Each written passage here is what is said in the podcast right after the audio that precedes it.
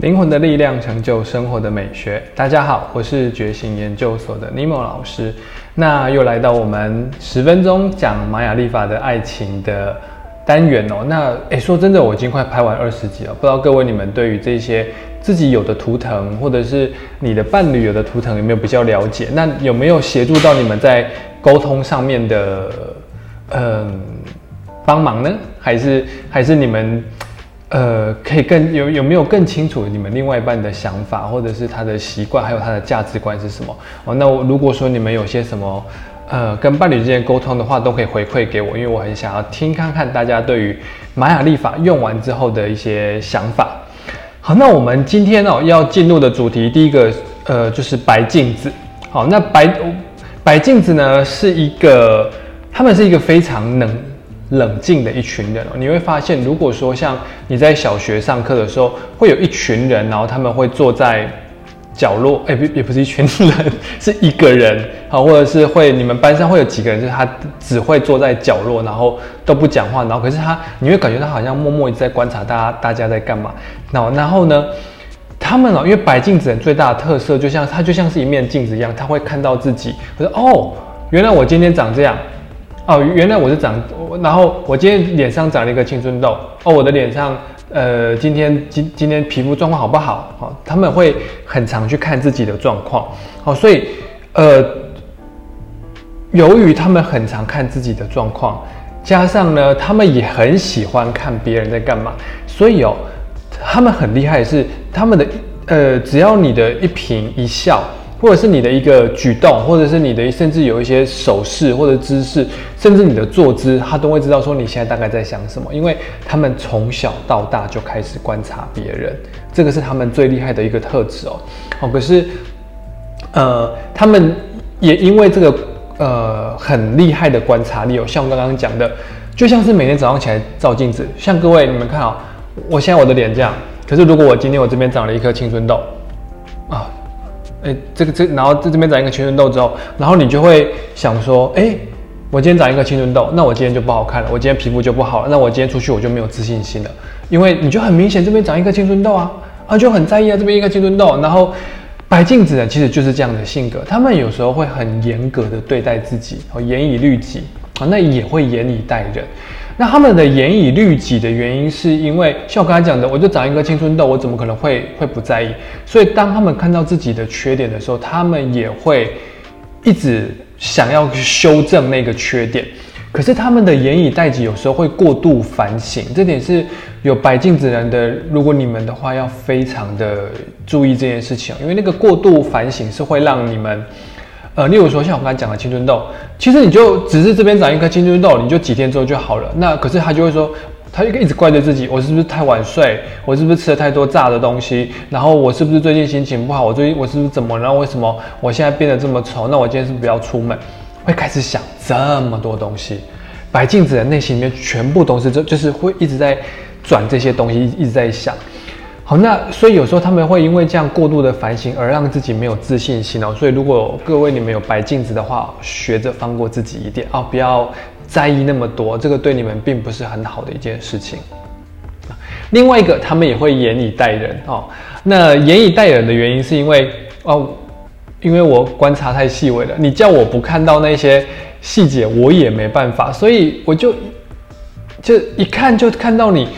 呃什么。不小心挖鼻孔啦，或者是有一些什么坏习惯啊，或者是你在做事的时候就东拉西拉的，或是粗心大意什么，他们全部都知道，他们全部都看得出来。好，那。呃，他们的严以待人，是因为他们也没办法不去注意那些细节，因为他们从小到大就习惯这样子的一个呃呃模式，所以很难不去在意哈。那我会建议白镜子你们可以多多去看一些心理学有关的东西，因为你们太常观察别人，所以有时候你们可以跟心理学的东西对对照对应。那当然，它可以解开很多你的心中之谜。然后呢，当然，呃，也可以帮助你解脱，就是你。过度的反省这件事情啊，透过心理学，所以我很推荐有白镜子的人，请你们去看一下跟那个心理学有关的东西哦。那接下来下一个就是白镜子人的模仿能力也非常强，所以如果说你有白镜子的话，像我刚刚讲的，因为白镜子人很会观察细微的那个能力。所以我很建议有白镜子的人，你们如果进入一份新的工作，或者是进入一个新的领域，或者在学习一样新的专业的时候，我很推荐你们透过模仿的方法先开始做学习，因为。你们会观察细节，所以你会知道前辈在操作的时候的一些美感，或者是他的细节在哪。那你会从那个地方开始学习。等你学完之后，你再开始转换成自己的模式哦。那对你们是上手一件事情是非常快的，而且这也是你们的特质，所以你们何不把它拿来运用呢？啊，那接下来我来稍微讲一下，那如果依照上面这样的状态哦，白镜子人他们的就是你们的爱情观到底是什么？第一个是。白镜子人是非常的爱干净，然后会带一点点洁癖。那原因也一样，就是因为你们的观察细微嘛。好，那当然了，我觉得白镜子人他们是把重点放在他在意的东西上面，他们不一定是有洁癖哦，很很爱干净。他们如果觉得环境没什么大不了，他就不他就不在意。可是我所谓的这边的洁癖是。他有可能是人格上的洁癖，他可能不是环境的洁癖，是人格上的洁癖哦。例如说，他就不能接受他的另外一半一定要呃呃接受他的另外一半呃偷看别的女生啊，或者是跟其他的女生聊天啊，有有可能哦哦，他们有可能是这种精神上洁癖，而且他们不允许你精神上出轨，他们需要你，如果你爱我，全然的时间要放在我身上，因为。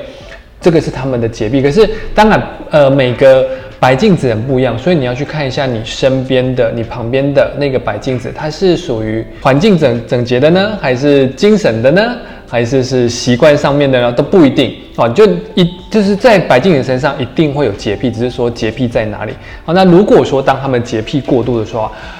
我很建议各位，你们一定要那个提醒他们，好好的放过自己，也不要这么这么这么多洁癖。那当然，跟他们相处的时候，有时候可能也会有喘不过气来的感觉，因为他们的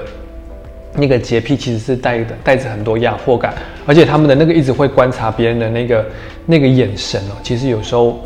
有的人是会受不了的，会觉得哦，怎么压力这么大啊？这第一个。